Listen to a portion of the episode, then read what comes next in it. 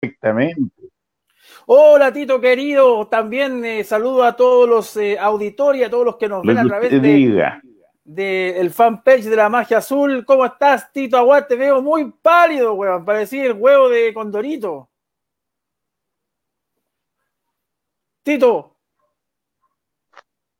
Tito. Tito, ¿me escucha o no? Pero me escucha, ¿no? No sé, parece que tengo, tengo un fondo muy blanco atrás.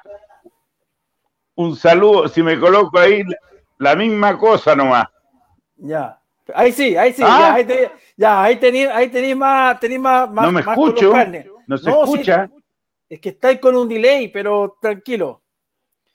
Ya, te voy a presentar a nuestro invitado de hoy, es don Manuel Villalobos, y te dejo con él para que converse, porque parece que eh, no vamos a poder estar los tres. Espérate, acá está Villalobos. Ahí está Villagol. Ya, Tito. Ya, aquí, aquí vamos a estar con Manolito, que gentilmente ha aceptado estar con nosotros, vistió la gloriosa eh, y tiene 39 años, si no me equivoco, recién retirado del fútbol profesional. ¿Cómo estáis, Manolo? Hola, Tito, buenas tardes. Eh, bien, muy bien. Aquí cuidándonos eh, por todo lo que estamos viviendo eh, a nivel mundial. Así que estamos aquí en casita con la familia, gracias a Dios. Y como tú dices, pues retirado hace muy poquito, pero ya está. Creo que la sensación que queda es de haber entregado todo y haberme entregado por completo a la actividad, así que me tiene muy, muy contento y muy, muy tranquilo a la vez. Eh, Manolo, ¿es verdad que pasaste los 200 goles o no en todos los clubes que hay jugado? Sí, pasé los 200, estando, bueno, sumando los de primera, segunda. Sí, sí pasé los 200 y algo, así que eh, el otro día me llegó una, imagen que estaba dentro de los tres, tres goleadores, creo, del, siglo XXI que, que, estaban arriba de los 200 goles, así que feliz, feliz, muy contento. Tení harta, harta, harta cuenta para contar, pero tenemos que meternos de inmediato eh, cómo se gestó el paso a nuestra querida Universidad de Chile. Sí, el año 2007, eh, con una muy buena campaña en Ñublense, eh, se me da la posibilidad de, ir a la Universidad de Chile. Yo creo que el gran intermediario que hubo en ese momento fue el profe Héctor Pinto, que me conocía de las inferiores. Bueno, yo nunca había tenido la oportunidad de conversar con él, pero después me cuentan, y después lo tuve de técnico aquí en Deporte de Iquique, que él fue como el intermediario entre, entre Arturo Salá en ese momento y, mi representante también de ese momento. Así que por ahí se da el camino más o menos para llegar a la Universidad de Chile. Tú estuviste con todo respeto en equipo chico, en un equipo de tradición para ti, particularmente Iquique, eh, pero llegar a un club eh, tan grande y con tanto peso y no sentir ese peso en la camiseta, ¿qué, ¿Cómo, ¿Cómo lo tomaste? ¿Qué te significó para ti en lo personal? A ver, un desafío importantísimo. Creo que después de haber hecho unas buenas campañas ñublense, llegar a, la Universidad de Chile eh, teniendo unos monstruos como, como compañeros. Eh, bueno, Matador estaba en ese tiempo en la delantera, me toca llegar ahí contra eh, luchar un puesto contra Marcelo, contra Pipa Esteve, eh, los que estaban, estábamos llegando ese tiempo. Y, nada, yo creo que las ganas, el deseo de, querer jugar en un equipo grande, de poder hacer las cosas bien. Eh, me tocó la oportunidad de jugar los primeros partidos amistosos en Serena cuando hicimos la pretemporada y Marcelo estaba lesionado, venía de una lesión, me tocó jugar a mi titular ahí. Mm y gracias a Dios me encontré muy rápido con los goles. De hecho, jugamos como cuatro partidos, hice cuatro goles, si no me equivoco, y la gente empezó a tenerme cariño y yo también responder dentro de la cancha, que era lo que para lo que me habían llevado a, un club tan grande como la Universidad de Chile. Bueno, tú jugaste, si no me equivoco, dos años en la U, ¿no es cierto? Sí, estuve 2008 y 2009 en la U.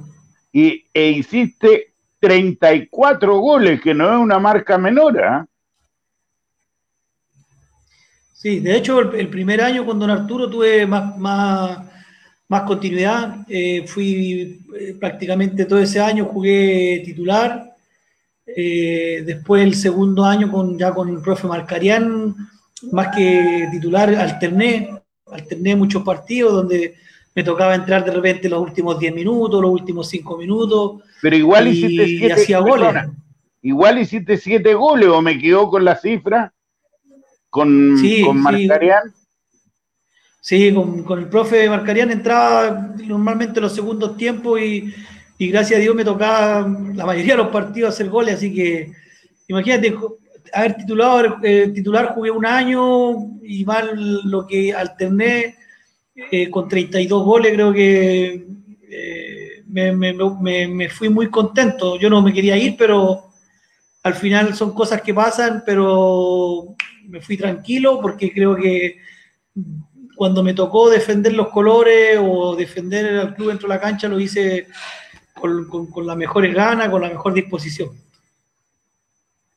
Bueno, yo te iba a preguntar por qué te fuiste de la U, pero eh, por, por, lógica común, al no ser titular, tenías que buscar otro horizonte. ¿Esa fue la razón por la que te fuiste?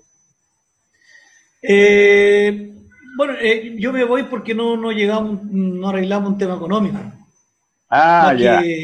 porque los dirigentes, bueno, en ese tiempo estaba eh, Sabina Watt, tuvimos una conversación, ellos me plantean que la idea era seguir, pero el tema económico no nos llegamos a acuerdo. De hecho, eh, la negociación duró muy poco porque no, no, no hubo negociación en realidad, porque eh, se, me ofreció lo, se me ofreció lo mismo que, estaba en ese año, entonces para empezar a negociar yo creo que había que subir un poco la cifra y, no se subió nada, entonces no, no, no, pudimos arreglar. Pero la intención mía también era seguir en la U, pero no se dio, no se dio y igual me fui Eso tranquilo. ¿Mm? Dígame.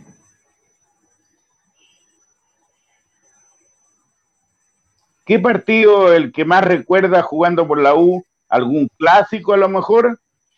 Sí, de todas maneras, creo que los clásicos son partidos que, que quedan marcados de por vida. Y, me tocó. ¿Me escuchas o no, Villa? Sí, sí, le escucho. Sí, le escucho. El, el, clásico creo que es el partido que más me marcó porque llevábamos, si no me equivoco, cuatro años en la Universidad de Chile que no le podía ganar a Colo Colo en el Nacional. Estoy, parece que con un retraso yo. Y me tocó la oportunidad de poder marcar ese partido, ganar 1-0 y obviamente que es un, partido y, un gol que, que no se van a olvidar yo creo que nunca más.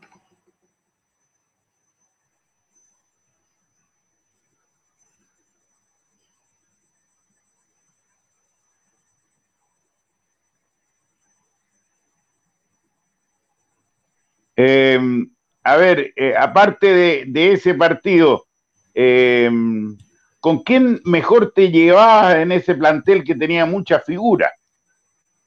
¿Cuál era tu compinche? A ver, eh, tenía varios. Creo que teníamos un buen grupo ahí, con empezando atrás con Miguel, teníamos buena relación, Miguel Pinto, Pepe Roja, el mismo Flaco Larra, eh, el Marco Estrada, Emilio Hernández, Firulay Contreras, eh, Marcelo, creo que teníamos buena relación, quizás con algunos hablaba más, otros menos, pero siempre estábamos, éramos como seis o siete que, compartíamos mucho y, los mejores recuerdos. Después con, el FIRU nos encontramos en Guachipato y nos acordábamos mucho de los tiempos que estuvimos en la U y que extrañábamos y que, y que obviamente hay bonitos, bonitos recuerdos.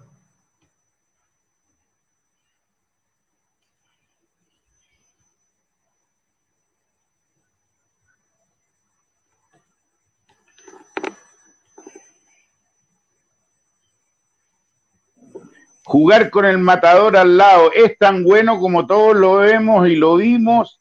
eh, a Marcelito Salas? No, extraordinario. Creo que lo que uno aprende es jugar al lado de, jugadores de esa calidad eh, es una oportunidad que no la tienen todos. Creo que yo pude disfrutar a Marcelo casi en lo último, pero le quedaba una técnica que tenía, un, espíritu por querer ganar, un, luchador dentro y fuera de la cancha, creo que un referente para todos. Y, obvio, obvio que uno haber tenido la oportunidad de, haber compartido un camarín o una cancha con él son, son momentos inolvidables. ¿Te recuerdas de algunos momentos malos eh, al inicio, eh, en, la, parte buena, pero algún momento malo que te haya marcado, alguna lesión que te haya marcado en tu carrera? Sí, justamente la, lesión más grave en mi carrera fue precisamente frente a Universidad de Chile, jugando yo por, eh, por Iquique, una, si no me equivoco, fue una Copa Chile que jugamos un, septiembre aquí en el tierra, en el estadio Cabancha. Eh, una entrada fuerte que me hace Lorenzo Reyes, me fisuró el peroné y me dejó dos meses fuera, fuera de las canchas. Uh, el Lolo Reyes. De hecho, es la lesión más, más grave que tuve en mi carrera. Gracias a Dios nunca tuve lesiones que me, me hayan dejado más de un mes afuera creo que esa fue la que más me marcó y la que me dejó por mucho más tiempo fuera del campo de juego. De tus condiciones futbolísticas, eh, lo, mejor que yo veía era tu tranquilidad para finiquitar. Eh, a juicio tuyo, ¿esa era tu mayor virtud? Yo creo que, bueno, la experiencia, los entrenamientos, a uno le va dando esa tranquilidad. Obviamente que en el momento que uno le toca estar bajo presión, estadio lleno, ya jugando no es lo mismo que estar entrenando, pero sí el entrenamiento te da una eh, para poder perfeccionarte.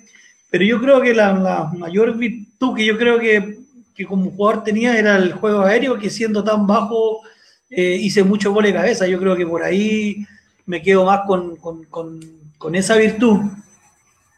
Mira, porque tú, si no me equivoco, en la memoria mía, que ya estoy viejo, me digo un metro setenta nomás. Sí, sí. O sea que teníais buen, buen anticipo, porque a veces no es cosa de saltar con un jugador y ganarle arriba con uno más alto, sino que eh, saber ir al espacio para poder anticipar al defensa. Sí, de todas maneras, y la, también la, la picardía, pues creo que la picardía, la viveza, como uno le llama, de más o menos poder intuir dónde va a ir el balón, creo que eso a lo mejor me llevaba unas milésimas de segundo a ganar esa posición al, defensa.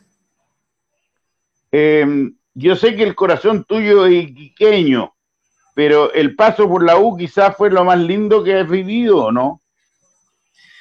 que yo creo que el paso por la U me pilla en, una etapa de mi carrera muy maduro. Creo que como futbolista estaba muy maduro y lo supe aprovechar bien. Yo creo que la gente hasta el día de hoy me recuerda con mucho cariño, yo también a ellos, porque es lindo y eh, uno se siente tranquilo al saber que cuando estuvo en una institución pudo responder y estar a la altura. Creo que nunca, eh, nunca eh, me me di por vencido estando quizá a lo mejor en suplente, pero cuando me tocaba entrar, creo que lo defendía como, como, nunca. Y yo me vuelvo a repetir, creo que la tranquilidad que tengo ahora es de haber pasado por la U y haber dejado algo, eh, un cariño enorme por la institución. Creo que no fui formado en la U, pero creo que el, cariño que, me entregaron, creo que fue mutuo, tanto eh, yo para ellos o toda la hinchada para mí, creo que no no quedó nada en deuda, no quedó nada en deuda, creo que se entregó todo y eso me tiene muy tranquilo. Claro, eh, no fuiste formado en la U y no voy a nombrar a dónde fuiste formado, pero eras muy chiquitito, en el archirrival. Sí, sí, eh, me fui muy chico, a los 11 años de mi casa, y después salí de Colo Colo a los 20 años en busca de, de rumbo, de aventuras, de, de poder ganarme un nombre, un espacio dentro del fútbol, y ahí tuve que tener alto y bajo en mi carrera. Creo que di la vuelta muy larga, quizás a lo mejor podría haber sido antes, pero las cosas son así. Y me tocó llegar a la U cuando, estaba muy maduro de, un, de unas buenas campañas de, de Ñublense. Creo que fue lo, como el pilar fundamental de llegar tan maduro al club. Tuviste aventuras en el extranjero también, algo en Europa y en México, ¿no? Sí, tuve la posibilidad de ir a México también muy joven, tuve seis meses. Eh, en Portugal también fui joven, con, poca experiencia, pero al final, eh, como dicen por ahí, dicen que el futbolista madura, el futbolista chileno madura muy tarde. Quizá a lo mejor si me hubiese pillado un poquito antes, a lo mejor hubiese sido otra cosa, pero vuelvo a decir, o sea, las cosas son así y a lo mejor mi destino no era, no estaba afuera y estaba acá en Chile. Eso, eso, Manolo, quizás es un error que sucede hoy día en el fútbol chileno, que sale un cabro a los 18 años, hace dos goles o, un defensa o un mediocampista y se quieren ir al tiro a ganar plata, pero con una inmadurez que no les permite estar en el medio europeo, por ejemplo. Que antiguamente no se daba, creo que antiguamente para salir era muy difícil. Ahora no digo que sea fácil, pero están las condiciones, eh, ya han salido jugadores y han dejado el nombre de, Chile muy, muy alto y se fijan a muy temprana edad, pero yo comparto en que quizá a lo mejor hay que irse un poquito más maduro de acá para poder llegar y rendir, porque al final uno saca nada con irse temprano si va a volver rápido. Entonces la idea es ir y ya volver cuando ya uno está terminando su carrera. Yo sé que tiene muchas cosas para recordar de, de Universidad de Chile, pero eh, quizás lo que más puedes recordar, puedo estar equivocado, es la tremenda barra que tenemos, ¿no? La hinchada.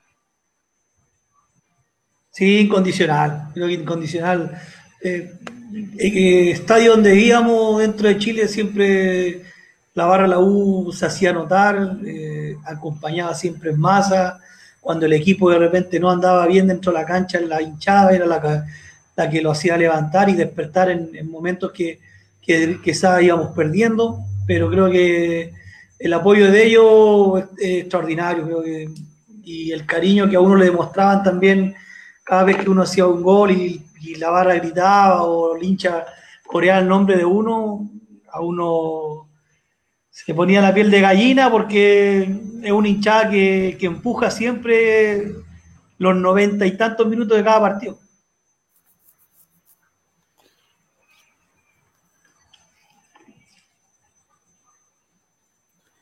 Oye, Tito, arregla el delay, hombre.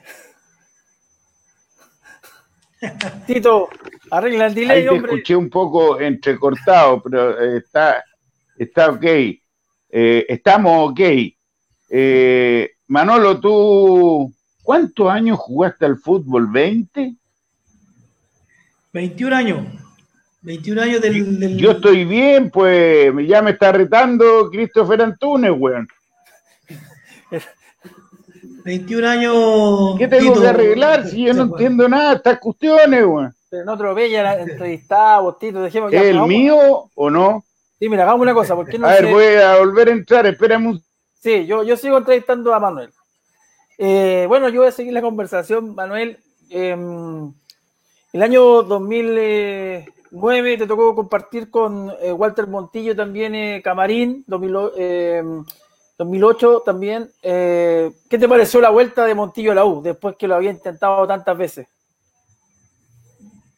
Sí, yo creo que el, bueno, Walter siempre demostró el cariño por volver a la institución. Eh, quizá a lo mejor podría ser un poquito antes, pero las cosas se dieron así, creo que Walter es un, muy buen profesional, como persona también tuve la oportunidad de conocerlo, extraordinario, y más encima con un técnico que también lo conoce, eh, compartieron camarín, y no me cae la menor duda que, que, Walter va a aportar mucho todavía, lamentablemente se paró el campeonato por todo lo que sabemos, pero eh, Walter es un, jugador con mucha trayectoria que sin, duda tiene que traspasarla a los jóvenes que están ahí en el club y, y poder conseguir cosas importantes con, con, el, con, el, equipo.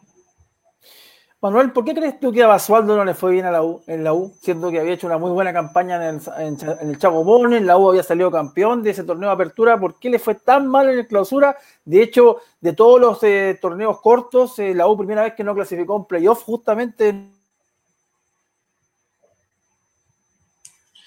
Sí, eh, a ver, yo creo que ahí nos faltó con el profe quizá más tiempo en el sentido de que vinieron partidos muy seguidos. Estábamos jugando, me acuerdo, en Copas Internacionales, estábamos con el campeonato local, eh, me acuerdo que jugábamos, parece que de local en Coquimbo. Entonces fue una seguidilla de partidos que al final no hubo tiempo quizás para mejor para él trabajar en lo que realmente quería.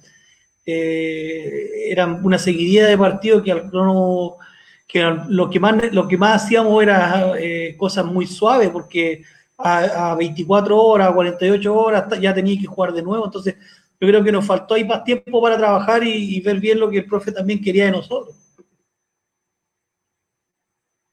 Avanzaron bastante en la Copa Sudamericana, fue una, tristeza enorme haber quedado eliminado eh, con Fluminense aquella noche en el Estadio Santa Laura. Sí, recuerdo, recuerdo. Manolo, aquí apreté unos botones y le achunté. eh, o Tito, Tito, pero espérate que le está contestando una pregunta. vamos. Sí, no, recuerdo que la, noche esa de Santa Laura es muy, muy triste porque faltando tan pocos minutos para terminar el partido, eh, si no me equivoco, Fred, el delantero de Fluminense, nos convierte de cabeza, parece que fue un gol, y nos fuimos muy tristes porque creo que todos teníamos la ilusión de seguir avanzando, la teníamos tan cerca que no la pudimos aprovechar, no la pudimos agarrar y un estadio lleno, con, solamente hincha de la U y, recuerdo que no, no pudimos abrochar ese partido que a lo mejor hubiese significado otra cosa en, en temas más grandes, pensar en más grande, seguir avanzando y, poder conseguir una copa. Ahora sí, Tito, ahora sí, todo suyo. Sí, no, muchas gracias por apoyarme, querido. Eh, Manolito, eh, ¿tenías algún defensa que te conocía tanto que te anulaba o un defensa a quien te costaba mucho sacártelo de encima? Yo creo que, eh, bueno, siempre recuerdo a, Lucho Fuente, a Rodrigo Pérez, eran, unos defensas muy duros, eh, mucha maña, mucha experiencia, que a uno joven lo trataban de sacar siempre de los partidos, ellos eran muy inteligentes, entonces siempre recuerdo que, con, Lucho Fuente, con, cuando estaba en Cobreloa y Rodrigo Pérez también eran, eran defensas muy, muy experimentados y eran pesados para jugar. Yo me acuerdo que siempre terminaba peleando y al final ellos se terminaban riendo porque lograban el objetivo que era, que era sacarme del partido, calentarme, me pegaban mucho y yo creo que esos dos eran cosas serias. Eh, pero en líneas generales, grandes expulsiones no tuviste, ¿o no? No, no, si no me equivoco, en toda mi carrera tengo que haber eh, unas tres, quizás por amarilla, pero no era un jugador que, que era sucio o que tuviera tantas tanta tarjetas rojas, no, al contrario. Amarilla tuve muchas, pero rojas muy pocas. Ahora, a mí me, extraña mucho, eh, siendo un hombre de un metro setenta, eh, era muy fuerte. Eh, tengo entendido que pesaba de 74 kilos. Cuando estuve en la U estaban 72 kilos y medio. Claro. y eso te hace, te hace ser robusto, de, buena musculatura en la parte baja y también en la parte alta. Sí, era, era, como, un, era como un torito, era un torito. Pero un torito rápido. Claro, era chiquitito, pero si algunos defensas me decían, me decían, oye, tú soy chico, pero soy duro, me decían. Claro, yo estaba bien armadito, estaba bien físicamente y, me, sentía muy bien con, con ese peso. Tú siempre quisiste retirarte, no en los años, o sea, los 38, pero querías retirarte en Iquique.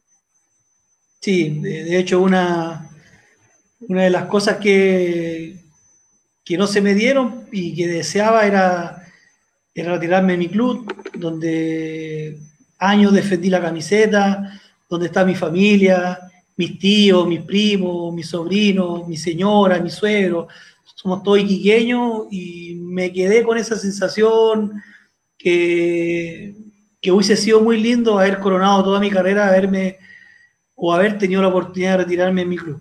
Y no se pudo dar y me, dio la oportunidad Wander de seguir eh, alargando mi, mi carrera y ahí es donde yo termino ya y decido colgar los botines.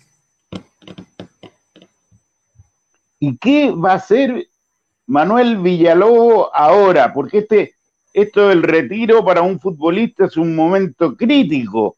Eh, ¿Qué quieres hacer ahora? ¿Quieres seguir ligado al fútbol? Sí, eh, de hecho, Tito, yo estoy en, el último semestre de mi tercer año de INAF. Estoy eh, a seis meses de ah. de poder, sacar mi título de técnico eh, ya estoy dirigiendo la sub-17 del Club de Deporte de Iquique, así que estoy con muchas ganas, eh, mucho, muchos deseos de seguir aprendiendo y poder entregarle a los chicos las herramientas necesarias para el día de mañana que sean eh, jugadores profesionales, el sueño que tienen ellos, uno, uno también lo tuvo y qué más lindo poder ayudarlo a, a los chicos. ¿Fuiste un hombre ordenado económicamente en tu carrera? Gracias a Dios sí, sí, sí, no me, no me puedo quejar de eso. Así que por lo menos tenemos ahí algo y, nos ha dado para estar tranquilo. O sea, la alcancía quedó bien. Sí, gracias a Dios, pero siempre es importante eh, ser ordenado, cuidarnos para, para el día de mañana, uno nunca sabe. ¿Qué consejo le puedes dar a los cabros chicos hoy día que están ya pronto a subir a un primer equipo en cualquier club? O, si quieres ver la U, la U, porque es más difícil, sin desmerecer a Iquique, a Wander, a cualquiera, eh, tomar la titularidad a un cabro de 18 años en la U es muy diferente que en otro club. Sí, yo de hecho, bueno, con, la gente que he tenido para conversar, los jóvenes, la misma división que yo la que la que entreno aquí en el club. Yo creo que para mí los sueños son, se cumplen. Eh, cuando uno se propone sueños y, uno lucha por esos sueños, se sacrifica por esos sueños, dejas cosas de lado por esos sueños, yo creo que tarde o temprano se van a cumplir. La perseverancia más que todo creo que es fundamental y, y lo otro que no siempre llega a los mejores, yo, yo, creo que siempre llega el que es perseverante, el que lucha día a día, el que se levanta con ganas de entrenar, el que quiere entregar al máximo. Yo creo que va por ahí el tema de, que, si lo puedo resumir en un solo contexto, yo creo que los sueños se cumplen.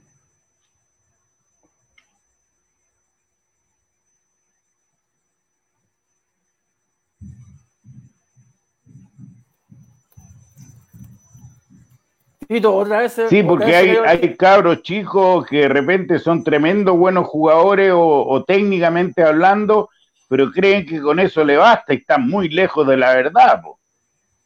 Sí, lo que pasa es que la disciplina, yo creo que la disciplina eh, es fundamental. Eh, nunca hay que conformarse, siempre hay que seguir, la última, ¿no?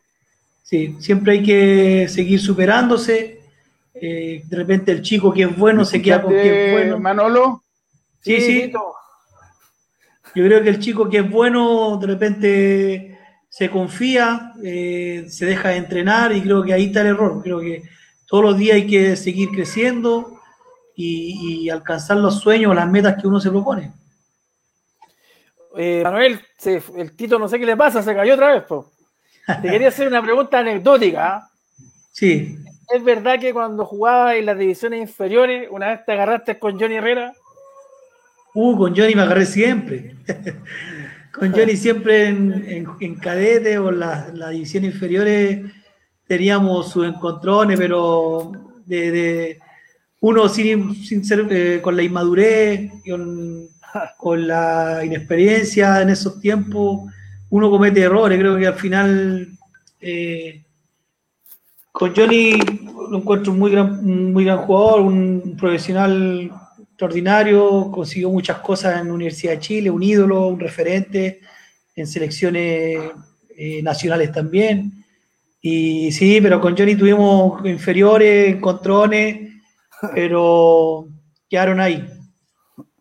Oye, ¿qué te pareció su salida de la U? ¿Te, hubiera gustado que se retirara de la Universidad de Chile o, o estaba bien que se fuera a otro equipo? No, por lo menos uno quiere retirarse siempre donde en el club de sus amores, ¿cierto? Yo creo que Johnny no me cae la menor duda que quería seguir en la U y quería retirarse en la U. Yo creo que todos esperábamos eso, quizás los que somos eh, más ligados a retirarse en, los clubes que a uno lo vio nacer, creo que todos esperaban que Johnny se retirara en la U. Tito, ¿ahora sí o no? Tito, por fin. Tito, ¿qué hoy día? Eh, parece que hoy día conectaste el internet a la, ¿cómo se llama? Eh, a leña. todavía no, todavía no nos llega lo nuestro. Creo, que, al Tito, esta es la primera pregunta.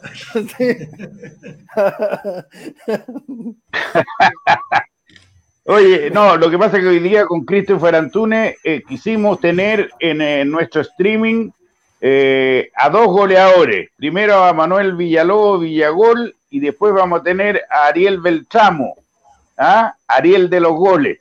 Así es que, pucha, te quiero agradecer enormemente, te escribí, me contestaste al tiro, demuestra la, la calidad humana que tienes, Manolito y, bueno, un abrazo grande a la distancia, cuídate mucho, cuida a la familia y salgamos de esta porquería de virus que tenemos que matarlo aunque sea con una pistola, weón. Un abrazo, Manolito, y que estés bien. Gracias, Tito, gracias por tu invitación. Bueno, a Christopher también nos conocemos hace mucho tiempo, nos hemos cruzado por algunos hoteles por ahí. Sí, pues Así que no, no, hemos, no hemos cruzado ahí por, por, por diferentes hoteles de cuando nos ha tocado jugar y de mucho antes también. Así que, Christopher, te mando un abrazo, Tito, un abrazo, cuídense. Y aquí, para lo que necesites, porque aquí estamos un hincha la U. Un abrazo. Chao. Abrazo para ti. chao, Manolito. Chao, chao. Oye, Bien, Christopher. Oye, tú no estabas cuando le pregunté, eh, lo de Johnny Herrera. Sí, porque esa fue, una, esa fue la semifinal de, del torneo sub-20 del año 98, 99, 98, 99, 98, 98, 98. Y la U le ganó, a, la U pasó a Colo Colo en el Monumental, pero ahí, hay hubo una trifulca tremenda eh, y, y, Villalobos se agarró con el Johnny. Si yo me acuerdo claramente de eso, si yo estaba ese día ahí, fui a ver el partido, tenía tiempo, ¿ah? Sí, sí, yo también me acuerdo de, de, que estuve en esos partidos, pero no me acuerdo de nada, las cosas que pasan. Yo no sé qué, estoy cada día más viejo, weón. Por eso es importante que estés conmigo, porque tú tenés datos que yo no tengo. Peladito, pero ¿qué pasa con tu conexión, tu conexión que te cae a cada rato? No sé, no sé, eh, nunca me había pasado. Ya, pero no te, no pero que escúchame, no te asustes si tú no sales en pantalla, porque ahora tenemos un sistema que para, que, para que el entrevistado quede solamente en la pantalla, tú le puedes preguntar, se escucha como en la radio, como a todo esto mañana hay partido, Tito. Mañana vuelve, mañana vuelve, mañana juega el Leverkusen, pues. ¿A qué hora juega? A las dos y, dos y media, como siempre. Ah, churra, ya. Ahí vamos a tener que estar, pues hermano. Vuelve el pequeño Santamonte. Y vamos, vamos, a, vamos a conversar en un rato más. Eh, ya estamos esperando la conexión con Ariel Beltramo, delantero argentino que llegó como refuerzo, ¿cierto?, del año 1992 en lo que se llamó la nueva U de Arturo Salá. También llegaron eh, Gino Cofré, Sergio Vargas, Cristian Romero, Sergio Salgado, Lucho Abarca. O sea, fue, fue una renovación total de la Universidad de Chile que el año anterior, el año 91, había jugado la liguilla de, de promoción para no descender a segunda división. Y el 92 llegó Salah, se ordenó la casa, hay que darle los méritos al turco. Sí, como lo criticamos, hay que darle los, esos méritos, hay que dárselo, que formó un equipo eh, con otra mentalidad y la US 92 estuvo a puntísimo de ir a la Copa Libertadores. No me quiero ni acordar de lo que pasó en esa liguilla. Sí, eh, yo me acuerdo, y Ariel llegó el 92, tuvo el 92 completo, el 93, y después a volar, pues dos años también, igual que Villalobos. Sí, pues la, pero la, Beltramo por un año se perdió la gran campaña del 94. ¿ah? Claro. Así que, lamentablemente. Así que vamos a hablar ahora con, con Beltramo. Mucho tendrá que, contarnos. Recordemos que hizo varios goles en ese torneo 92. También hizo goles en el 93. Le hizo una Colo-Colo eh, en el clásico jugado en el Estadio Nacional. Así que, bueno, vamos a ver eh, qué pasa con Beltramo. Hoy día, hoy día nos, está fallando todo, ¿vale? Falla su, su, conexión, falla, falla la producción también. ¿Qué la gente entiende, la gente entiende. Eh, bueno, eh, yo me acuerdo, yo me, yo me acuerdo de, no sé si estoy equivocado, pero ese gol fue un sombrerito, ¿no? El, gol que le hizo el tramo a, Colo Colo. Ahí está, ahí, está Ariel Beltramo, ¿ah? ahí lo vamos a presentar. Ahí está Ariel. ¿Cómo te va, Ariel? Está más joven que nosotros, Tito. ¿Cómo andamos? ¿Cómo andamos? ¿Todo bien? Bien, bien, un abrazo. Me alegro, Tito, me alegro. Saludos a ustedes. Ariel de los goles tiene 50 años y representa 40, Bueno, ojalá, ojalá 25, así podría volver a jugar. ¿Qué de tu vida? ¿Dónde estás en este momento? Estoy en Córdoba, en Argentina. Eh, bueno, eh, esperando que reabra todo de nuevo, ojalá cuanto antes, pronto, para poder volver a funcionar. Tengo escuelas de fútbol a cargo, chicos de 5 a 17 años, unos 60 chicos, así que bueno, en eso ando. O sea que no te, no te, despegaste del fútbol. No, no profesional, sino en lo formativo, por el momento. Ya. Ya. Bueno, eh, decía Christopher Antunes mientras esperábamos la, conexión, eh, nos llegó un jugador prometedor de goles que jugó en River Plate. Tuviste un, un, momento en River Plate, ¿o no? Sí, sí, sí, bueno, yo hice la formación ahí. Eh, y bueno, hice cuatro o cinco años de formativas en, en River, jugué algunos partidos en, 8 o 10 partidos en primera, donde pude hacer dos goles, eh, uno en semifinal de Copa del 90, y bueno, justamente previo a ese partido que hago el gol, he jugado contra Rogelio y contra, y contra Sergio, contra Independiente. Así que nos hemos enfrentado una vez antes de, habernos encontrado en, en Santiago. ¿Quién fue el artífice para traerte a la U, Arturo Salá? Bueno, Arturo sí, mandó Diego Solivaré en su momento, era el representante de la U que trabajaba con Arturo y, y bueno, él fue el que me vino a buscar. ¿Y tú conocías algo de la U? Bueno, no, lo que se conoce en general eh, en, el fútbol sudamericano, o sea, que son equipos grandes, pero no tenía mucha referencia eh, en primera persona, más que que lo que se sabía ustedes de Argentina, nosotros de los mejores equipos de Chile y así, ¿no? no de la realidad actual en el momento que fui. Ahora, después, eh, después me interioricé y obviamente supe que había, había bajado, dos años atrás había bajado y en el año que yo llegué estaba en formación como para después eh, eh, producir lo que se produjo, o sea, el, campeonato de 94, 95, como que estaba en formación de un gran equipo. Arturo Salá es en realidad un gran formador de camarines o no? Bueno, en su momento trató de, unificar gente joven como éramos nosotros y, adulta como, lo eran otros, Rogelio, Gino, eh, Mariano. Eh, trató de, armar un buen vestuario, un buen camarín y, a partir de ahí yo creo que la fuerza de grupo hizo que no era un equipo de fenómenos, no era un equipo de jugadores muy importantes, pero sí estábamos todos parejos y tirábamos todos para el mismo lado, pensábamos de la misma manera y en, cada línea era más o menos competitivo y sobre todo era un equipo, cosa que cuesta hacer hoy en los grandes equipos de, del mundo formar el equipo, más allá de los nombres. Exacto. Bueno, a ti te trajeron o a un centro delantero, lo traen como pepero, como goleador, y tú te cansaste de hacer goles. O sea, cumpliste plenamente la meta. Sí, no sé si me cansé, hice lo que pude, dábamos, dábamos todo y, y bueno, o sea, he jugado, me parece, la contabilidad que tiene la gente que lleva los registros, unos 80 partidos más o menos, alternando, entrando de titular y muchas veces suplente. 35, 36 goles marcados. Una buena cantidad, pero bueno, lamentablemente me faltó tiempo para, como te digo, o sea, para poder haber levantado la copa y haber hecho llegar por lo menos a dos años más, con dos años más creo que llegaba a 100 goles y, hubiese estado entrado en la historia grande de los goleadores incluso de la U, ¿no? Absolutamente. Pero la pregunta siempre, ¿por qué te fuiste? Bueno, no fue, no fue mm, propio mi decisión, sino, bueno, Arturo ha tenido que tomar una decisión en su momento y no me pareció tampoco que lo merecía, pero bueno, eh, tenía que escoger, había varios delanteros y, y tenía que decidir, estaba, bueno, eh, Zambrano, estaba mm, en esos años Bototo, Illesca, Marcelo Jara, el bombero Ibáñez, eh, Marcelo Salas que estaba apareciendo, mucha frecuencia en el ataque, mucha cantidad, abundancia.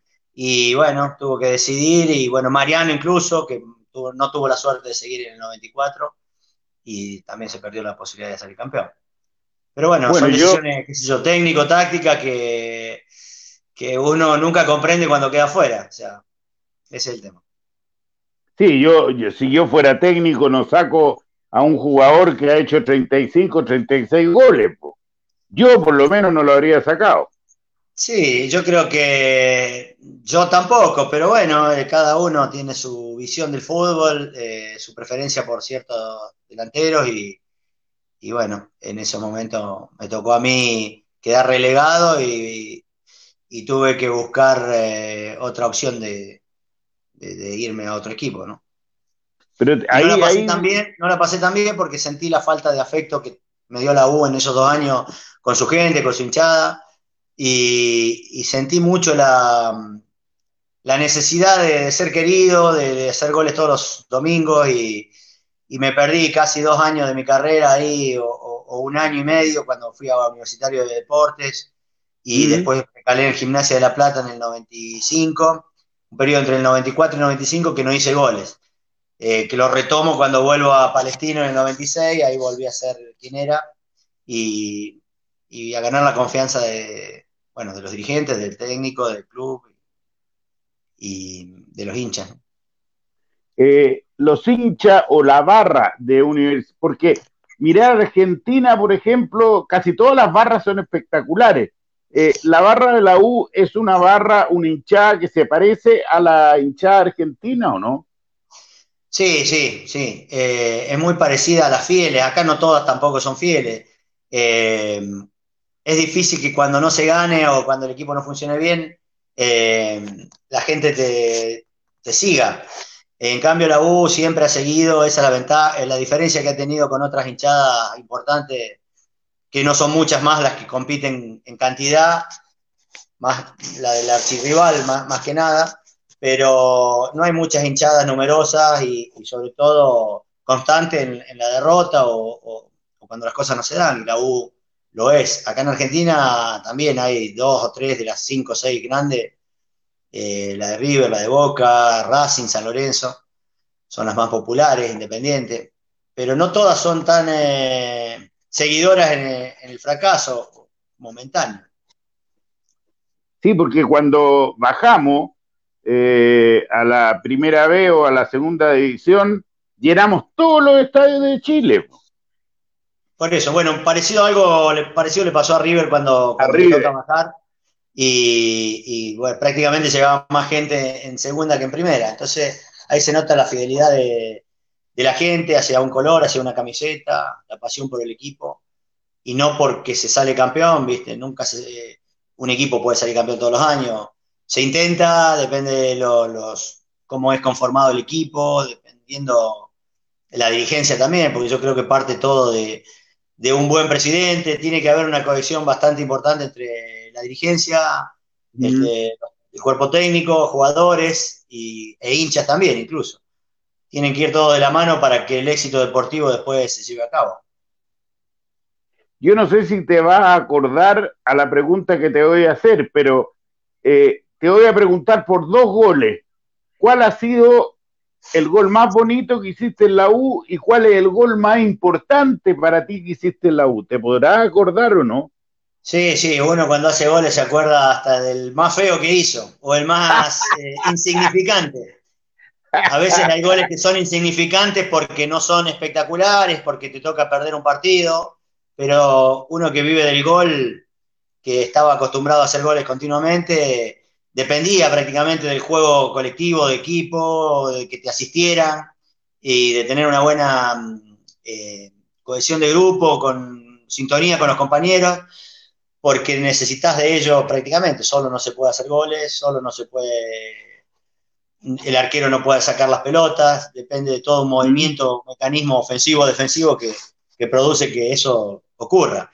Eh, el más importante, tal vez con Colo Colo, si bien no pudimos ganar por la trascendencia de un partido que hemos perdido en el, Nacional, eh, en el que me toca hacer goles, que es selección y que perdimos 2 a 1. El más importante. El más, eh, bueno, y el que hice en la Copa Libertadores en River, en la semifinal de la Copa, en mi carrera, yo creo que pienso que es ese, pienso que es el de River, por lo que era una semifinal de Copa Libertadores, seguido al, partido de Colo Colo por la trascendencia que tenía del partido. Y después el más eh, espectacular o más lindo, el que le hice la Unión Española en, Santa Laura, porque fue un, gol muy difícil de coordinarse, una pelota de tiro libre que, Víctor Hugo me pone al espacio detrás de la barrera. Prácticamente, ¿Y tú le pegaste de primera o no?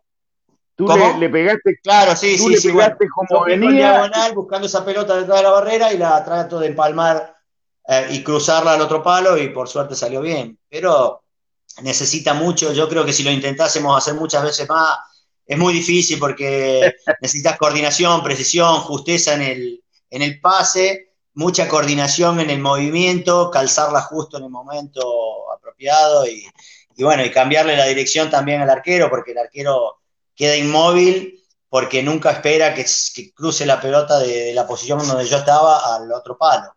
entonces, era muy difícil de hacer, por eso mismo considero que es importante. Después he hecho algunos otros goles importantes, eh, espectaculares, pero eh, tiros a colocar a los ángulos, uno en Palestino contra, contra Warden de, Valparaíso también, un remate de fuera del área colocado al ángulo, uno parecido que hice con la U con, con Everton también.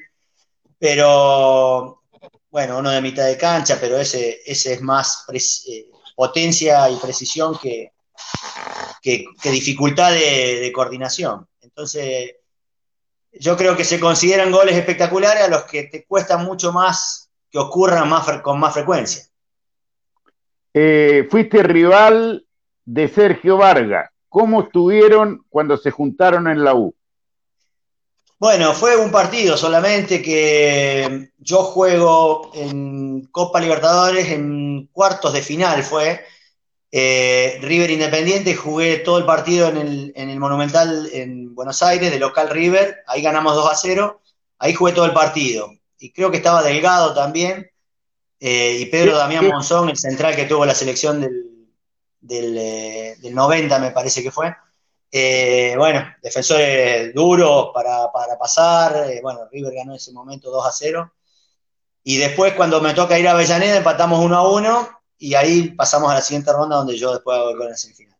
Ahí me toca enfrentarlo prácticamente dos veces. No pude hacer goles, pero bueno, el equipo River pasó a la, semifinal y, después, bueno, nos encontramos eh, afortunadamente a jugar en el mismo equipo eh, y bueno, hacer las cosas juntos. Eh, en la U desde el 92-93, ¿no? Con Sergio y con, Rogelio. Sergio, Sergio fue líder siempre, ¿ah? Sergio, incluso también Rogelio, Rogelio también lo era, eh, por voz de mando, por, liderazgo, por experiencia.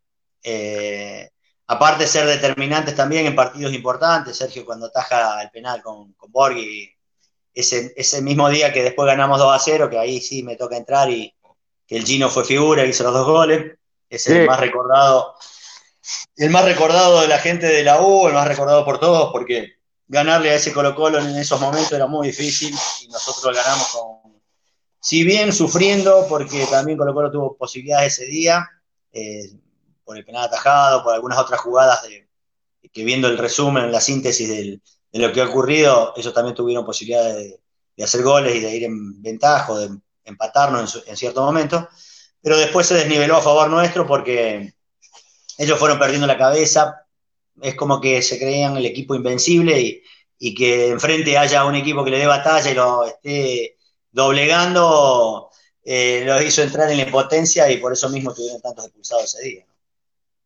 ¿Tú estás al tanto que hace 18 años que no le ganamos al archirrival? Sí, sí, sí, sí, sé que hace bastante. No sabía que tanto, pero sí sabía que hace muchos clásicos que, lamentablemente no, podemos doblegarlo y, y, bueno, duele mucho porque nosotros en esos tiempos, si bien como te digo, a lo mejor han pasado otras generaciones de equipos más fuertes o con mejores nombres que la época nuestra, pero con no tan buenos resultados en el mano a mano, cosa que sí ocurría en esos momentos con, nosotros, o sea, era muy parejo, a veces perdíamos por la mínima, empatábamos, a veces ganábamos, hemos ganado también la cancha de ellos, que eso es lo más difícil en estos tiempos también, ¿no? Entonces...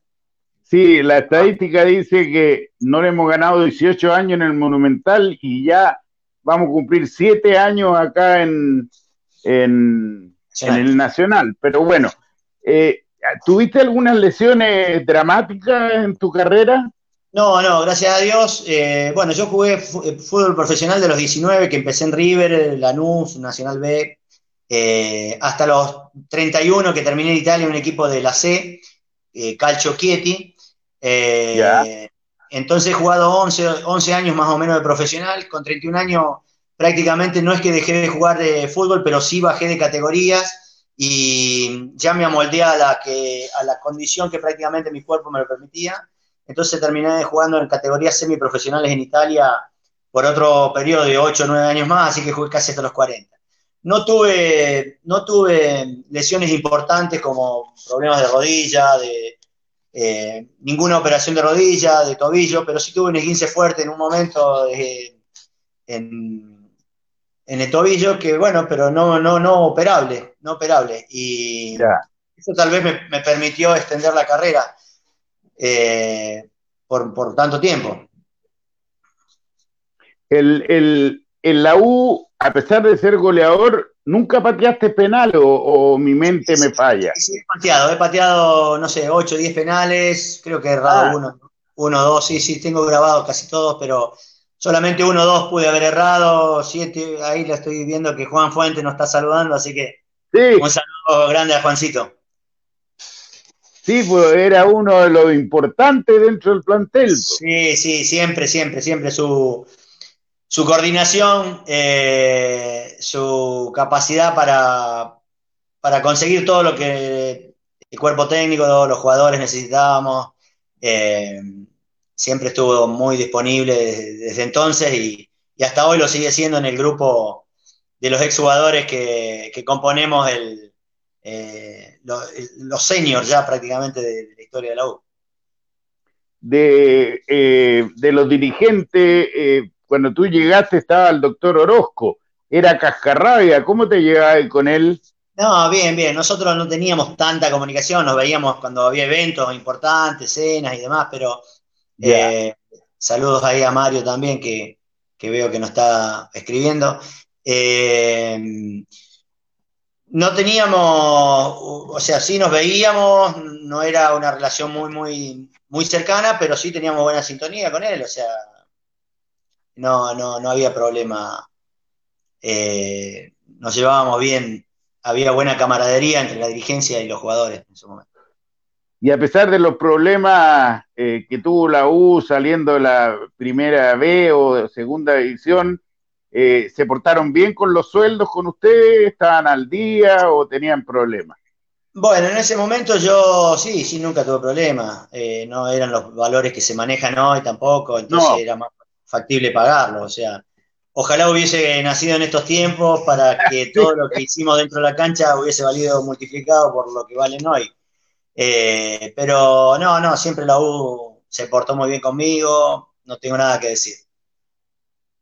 Eh, en tu etapa internacional, porque bueno, eh, la U también fue internacional, porque eres argentino y todo, pero eh, ya me contaste algo de Italia. No estoy seguro, ¿estuviste en Perú? ¿En México también estuviste? No, no, estuve, bueno, yo estuve acá en, eh, Chile, jugué en dos años en la U, un año en Palestino, después jugué en, la Copa Libertadores Universitario en el año 94 en Perú. Después jugué en Guatemala, eh, jugué en Colombia, en el Tolima, en el, 98, y en el 97 jugué Municipal de Guatemala, que salimos subcampeones del torneo Grandes de Centroamérica. En ese torneo salgo goleador de la CONCACAF a nivel de clubes Ahí perdimos la final con Saprissa de Costa Rica. Y bueno, eh, ahí después prácticamente pasé a jugar en, Israel un año, un equipo de segunda, Maccabi Agina Zaret. Y termino jugando en Italia en este equipo Calcio Chieti, que ahí llegué a jugar con Fabio Grosso, que, él logró sí ascender. Era mucho más joven que yo, tenía unos 10 años menos y, y logró ganar la Copa del Mundo con Italia en 2006, ¿no?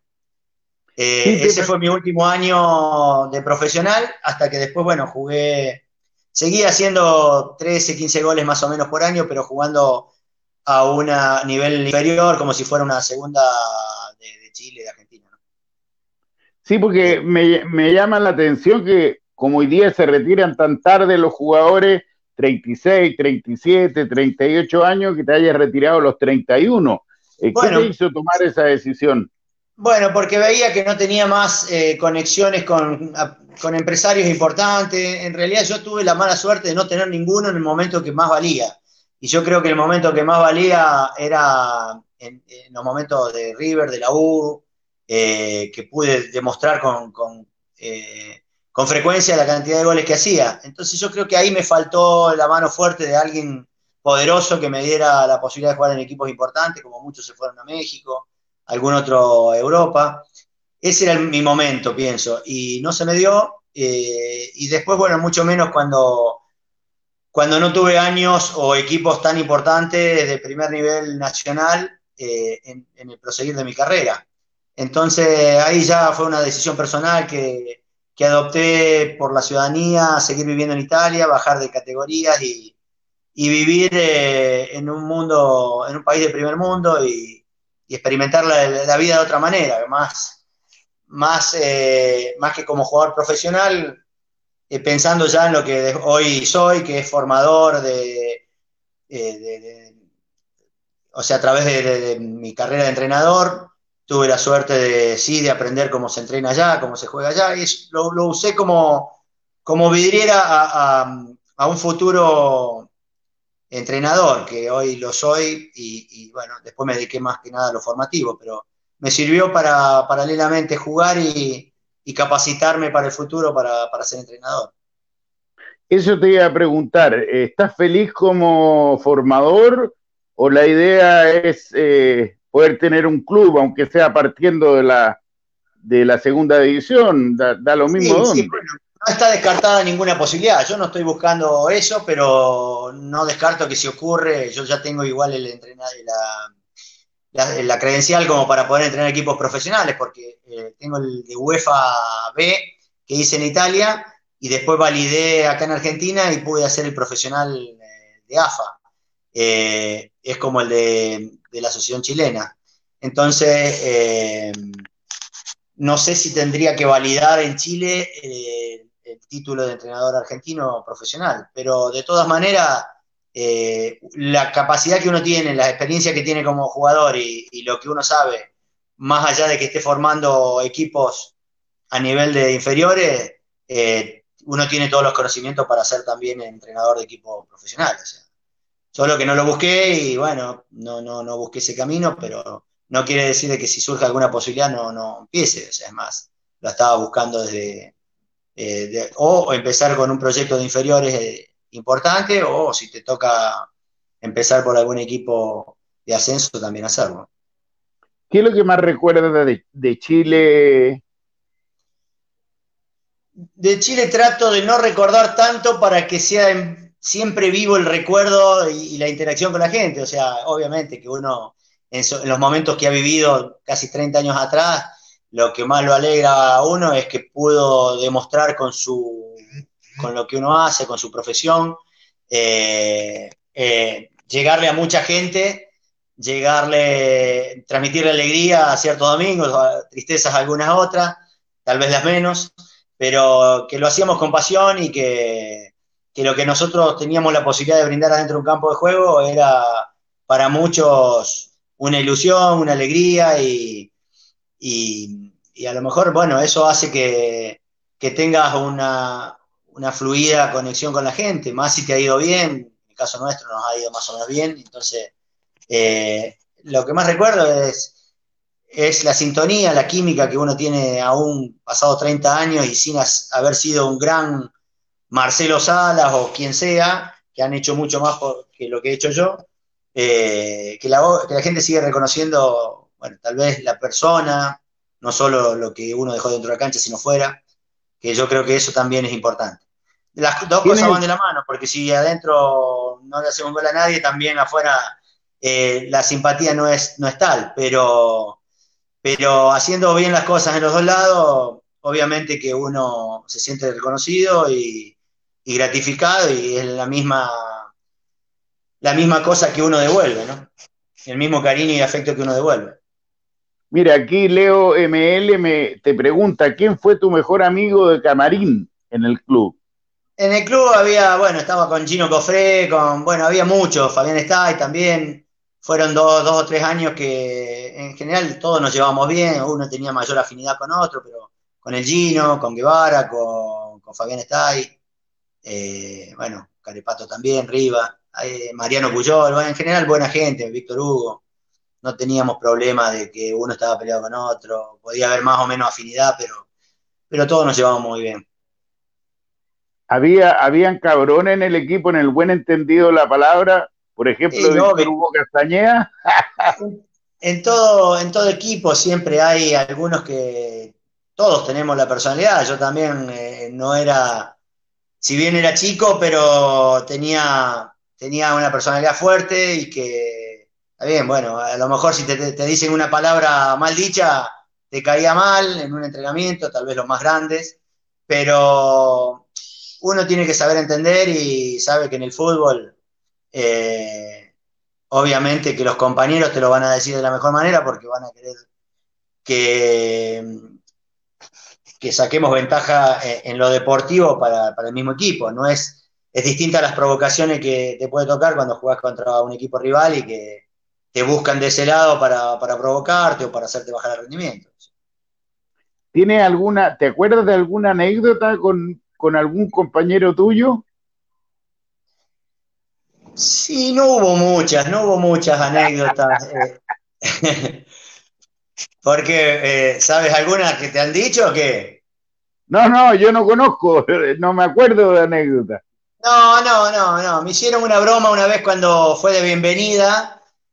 Eh, el famoso Levanta 3, que fue una prueba de fuerza que yo caí como un ingenuo.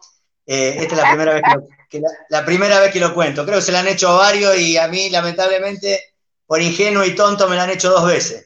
Esto seguramente si lo está escuchando Carepato, que fue el artífice de, esta broma.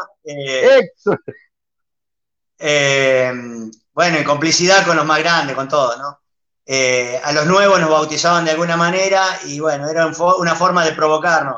se ponía uno, uno encima de otro como haciendo una muralla y uno lo tenía que levantar y te provocaban si uno lo podía hacer. Yo intenté hacerlo y cuando me dijeron no lo pude levantar, me dijeron, bueno, ponete abajo, ponte abajo para que otro lo haga.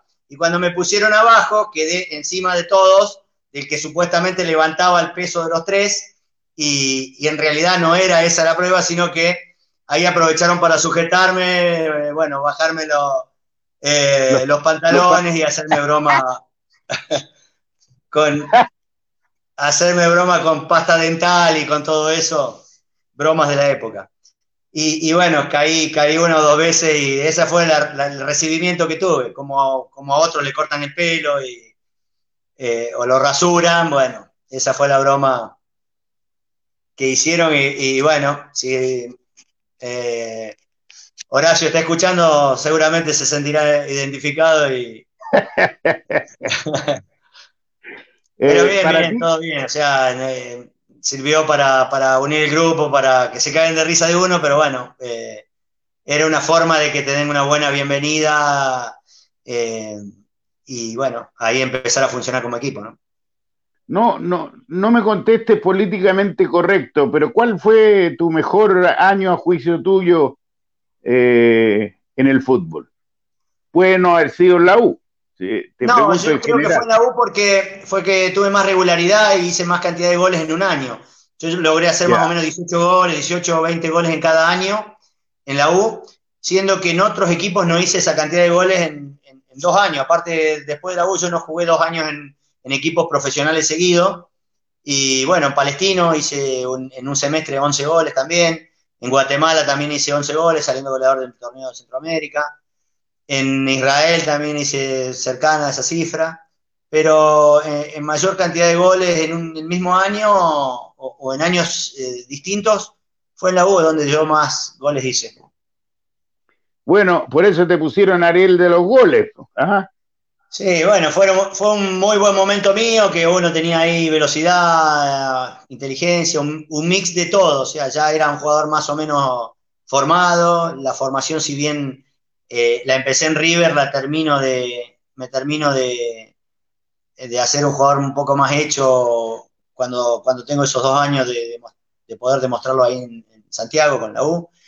Y bueno, lamentablemente, como te digo, por decisión del cuerpo técnico, por el motivo que fuera, eh, lamento no haber podido hoy con el tiempo, me doy cuenta que a lo mejor yo si hubiese eh, sido porfiado y hubiese querido quedarme a toda costa, tal vez hubiese tenido tal vez la posibilidad, pero bueno, nadie garantizaba un puesto y, era competencia continua con, tantos delanteros que a lo mejor me dejé tentar por la posibilidad de ir a jugar una Copa Libertadores, eh, cosa que en la U, lamentablemente, esos últimos, ese último año la perdimos, perdimos la posibilidad de ingreso en el último minuto con el, con el eterno rival cuando nos, hace el gol sobre la hora y nos impide entrar directamente, después jugamos mano a mano con Católica y nos gana.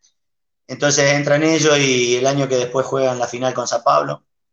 Eh, bueno, eh, se dio así, se dio así, pero yo creo que pudieron, hoy con el tiempo me doy cuenta que en el equipo que más me reconoció la gente y que más, mejor me fue, podía haber eh, revalidado, no sé si hubiéramos ganado conmigo los años siguientes como se ganaron, porque uno nunca sabe, pero, pero bueno, siento que pude haber sido parte también. Ariel, querido, eh, me alegro mucho. Hacía mucho tiempo que no te veía. Yo era reportero en la época que tú estabas jugando en la U y, tengo muy gratos recuerdos. Así que te quiero agradecer la gentileza de haber querido estar un rato con la gente de la U. Eh, entra mucha gente, más de 20 mil personas a, a escuchar el streaming. Así que, bueno, en la despedida, mándale un saludo. Mira, dice Carrasquín Luchín, ah, me lo sacaron, Beltramo fue uno de los jugadores emblemáticos. Eh, Carrasquín, cuánta simpatía y humildad de un grande, no como los delanteros, ay, no puedo decir esa palabra. estoy leyendo, estoy leyendo. Y se creen dioses. Eh, eso te demuestra el cariño que te tienen. Eh, aquí te ponen como uno de los jugadores emblemáticos del resurgimiento de la U. Así es que un abrazo a la distancia, amigo mío. Cuídate mucho con esto de la maldita pandemia. Mira, que hay otro, aprovecho, estáis leyendo. Siempre creí que Ariel debió ser parte del plantel del 94 campeón, después de 25 años. Grande Ariel de los goles. Bueno, qué mejor cosa para despedirnos que estos buenos deseos y este reconocimiento de la hinchada de la U. Gracias de corazón, Ariel Beltramo, por haber estado con nosotros esta tarde. Bueno, Tito, yo te agradezco por la invitación, por eh, la gentileza siempre de, estar en contacto. Eh, agradezco los saludos de mucha gente que, retribuyo a veces personalmente por Face y demás. Y mi gratificación, este año tenía pensado poner una escuela de la U en Santiago con mi ah. nombre o, ligada a la U, pero bueno, son cosas que están pendientes y que cada vez están más cerca de que ocurran, esperando que bueno, que haya gente del otro lado que, que le guste la iniciativa y que me pueda apoyar también como para poder hacerlo. Así que es un modo de estar en sintonía y eh, ojalá formar jugadores mucho mejores de lo que uno pudo dar en, esos tiempos. Gracias y hasta siempre, Ariel. Dale, dale, un abrazo grande, saludos a todos. Igual para ti. Ahí estaba Ariel de los goles, Ariel Beltramo, que jugó los años 92-93 por Universidad de Chile. Eh, hemos tenido dos goleadores insignes, ¿ah? eh, primero el Villalobos, Villagol y ahora Ariel de los goles. ¿Qué más pueden querer los hinchas de la U? Pues de a poco vamos sacándolo a todo, Christopher, ¿no? Sí, pues Tito. Oiga, quería aprovechar la, la ocasión para felicitarlo porque supe que fue abuelo, ¿ah? así que felicitaciones, Tito. ¿Cuántos nietos tiene ya? Eh, este es el quinto, eh, mi segundo nieto varón y tengo tres nietas mujeres y quiero mandarle un, aprovecho si me permite, mandarle un saludo grande a mi hija Valeria, a mi yerno Juan Carlos y a Raimundo Andrés, que es el nombre que le pusieron a mi querido nieto, que bueno, como buen abuelo chocho lo encuentro más lindo que la cresta. Ya, Bostito, nos vemos entonces pues. mañana, recuerde, fútbol alemán. Vaya ahí voy a estar, ahí voy a estar y espero que, que Mufardi no aparezca. Por favor. No, no, no, va a estar Javier en el relato. Nos vemos. ¿ah? chao, amigo. Chao.